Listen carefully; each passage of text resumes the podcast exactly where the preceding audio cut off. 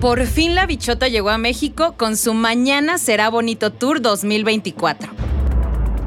Soy Jafet Tirado y vamos con N Diario, un producto de N Podcast.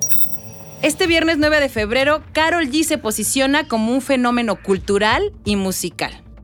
Y sí, como escucharon, ya está en México, pero antes de platicarles de los conciertos, les voy a contar algo. Y es que según la revista Billboard, su talento le ha ayudado a crear un movimiento para las mujeres en todo el mundo gracias a sus letras empoderadas.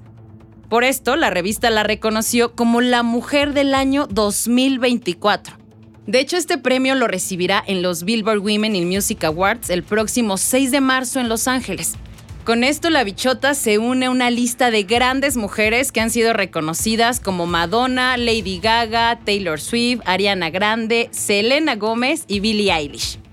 Pero la colombiana no solo es noticia por este reconocimiento, sino también porque inició sus conciertos este jueves en México. Y se presentará hoy viernes y mañana sábado 10 de febrero en la Ciudad de México en el Estadio Azteca. Esto después de que se agotaron sus boletos en preventa en solo 15 minutos. Además de la Ciudad de México, también se presentará en Monterrey el 16 y 17 de febrero y en Guadalajara el 23 y 24 de febrero. Para su primer concierto de ayer jueves, muchos de sus fans llegaron una noche antes al Estadio Azteca para acampar apartar un buen lugar en la fila y ser los primeros en entrar al recinto futbolero, donde el acceso se permitió a partir de las 5 de la tarde.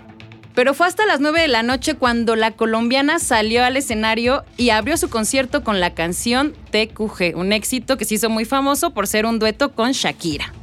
Y debemos de decir que esta no es la primera vez que Carol G viene a México, pues a lo largo de su carrera ha hecho siete giras y cuatro de ellas en nuestro país en 2017, en 2019, 2022 y ahora en 2024. Y bueno, como les mencionamos, además de haber sido reconocida como la Mujer del Año, el 4 de febrero consiguió su primer Grammy por Mejor Álbum de Música Urbana. Hola a todos, mi nombre es Carol G. Soy de Medellín, Colombia, y esta es mi primera vez con un Grammy. Y esta es mi primera vez sosteniendo mi propio Grammy. De hecho, Carol G fue la única mujer latina que estuvo nominada en esta categoría con su álbum Mañana será bonito, que por cierto ha destacado en listas de éxitos en inglés y español. Pero eso no es todo. Hace un año la bichota también fue reconocida como la colombiana más influyente en moda en la gala BOF 500.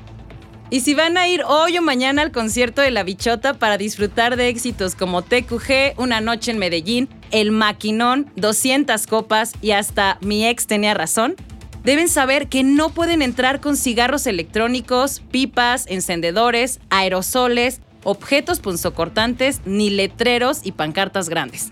Esto para evitar obstruir la vista a otros asistentes. Pero cuéntame, ¿cuál es tu canción favorita de Carol G? Responde a la encuesta en la descripción de este episodio.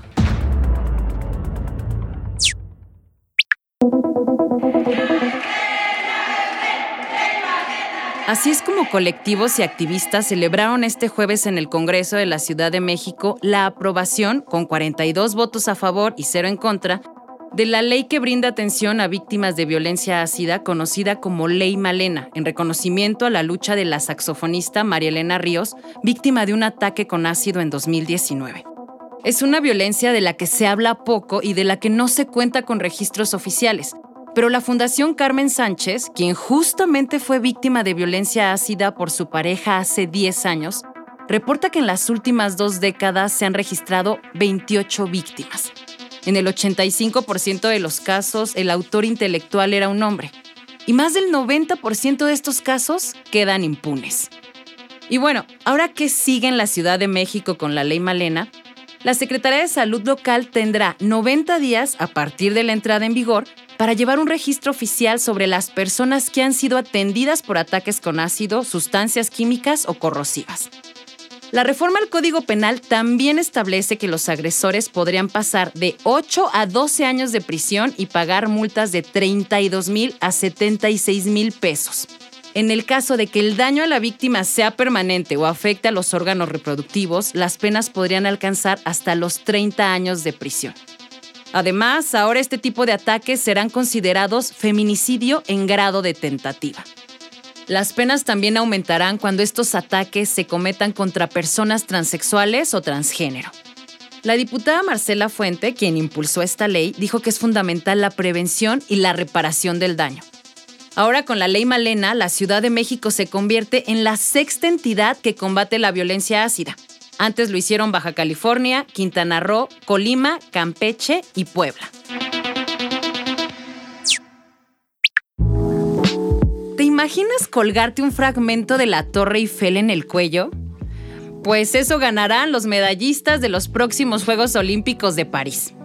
Sí, las medallas olímpicas tendrán un poco de este monumento internacional. Resulta que durante el siglo XX, cuando se realizaron trabajos para modernizar los ascensores de la también conocida como Dama de Hierro, se le retiraron unas partes que se conservaron cuidadosamente y que será el material para crear estas medallas a cargo de la casa de alta joyería Chumé, que también fue la encargada de hacerle un collar de perlas a la hija de Gustave Eiffel, creador de la Torre Eiffel. Eso fue todo por hoy. Que tengan un excelente viernes. No olviden seguirnos y activar la campanita de notificaciones. Nos escuchamos en el próximo episodio de N Diario, un producto de N Podcast.